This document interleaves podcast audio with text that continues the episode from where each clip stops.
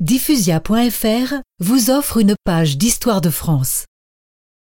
L'empereur quitta Paris le 9 mai 1812. C'était l'entreprise la plus grande, la plus difficile que j'avais encore tentée.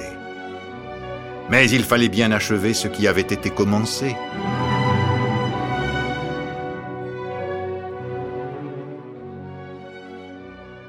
Le 22 juin, il proclama à Dresde Soldats, la seconde guerre de Pologne est commencée.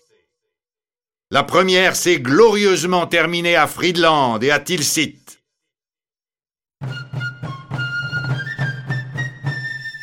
L'empereur éprouvait un sentiment d'orgueil et de puissance. Jamais une telle armée n'avait été rassemblée. 678 000 hommes, 20 000 officiers, 20 nations.